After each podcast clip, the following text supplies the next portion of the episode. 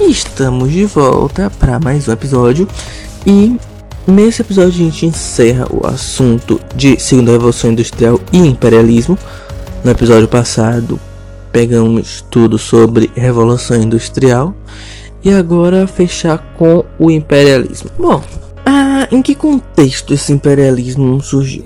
De modo geral, a inserção de novas técnicas e o aprimoramento de novos meios de produção, além do aumento de fábricas, apesar de terem impulsionado o desenvolvimento industrial e aumentado a produtividade e os lucros, acabaram gerando bastante desemprego nesse período, o que empobreceu a classe trabalhadora. Grande parte da mão de obra foi substituída por máquinas e processos automatizados, ou seja, a manufatura deu lugar à maquinofatura. Essa nova realidade fez com que a classe trabalhadora não fosse capaz de consumir tudo que era produzido, o que acabou gerando um grande excedente na produção, diminuindo os lucros e causando diversos prejuízos. Os países capitalistas como Alemanha e Estados Unidos necessitavam de ampliação do seu mercado consumidor, expandindo geograficamente para além dos territórios europeus. E além disso, precisava também buscar matéria-prima suficiente para suprir a produção.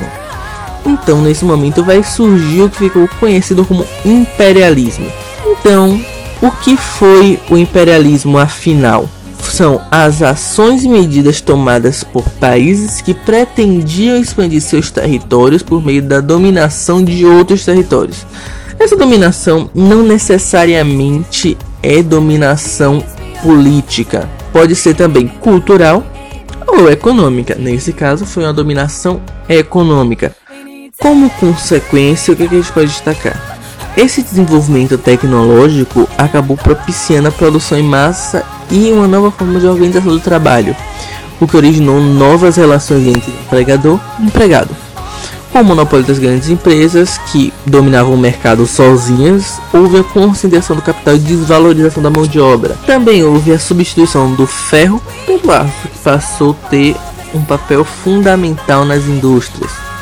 Desenvolvimento de diversos novos produtos relacionados à indústria química, como, por exemplo, remédio, papel, adubos, e etc. É, uma das maiores consequências da revolução é que a partir da lei a eletricidade não se extinguia mais somente ao desenvolvimento de pesquisas laboratoriais, mas estava presente agora no cotidiano da população, assim como foi abordado no episódio passado.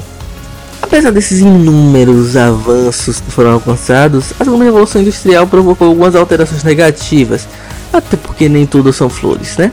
Um desses exemplos foi o intenso êxodo rural, que foi motivado pela substituição da mão de obra por máquinas fazendo com que muitos trabalhadores deixassem o meio rural e se dirigissem às cidades. Nesse momento iniciou o processo de urbanização e com ele vieram alguns problemas, como por exemplo inchaço urbano, favelização. O desemprego também, que significou muita mão de obra disponível, desencadeou o aumento da pobreza, da violência e da desvalorização do trabalho. São as principais consequências da Revolução industrial. Enfim, terminamos por aqui. Fechamos o assunto de Segunda Revolução Industrial e Imperialismo. E esse também é o último episódio do podcast. Então, obrigado por ter assistido. Até mais.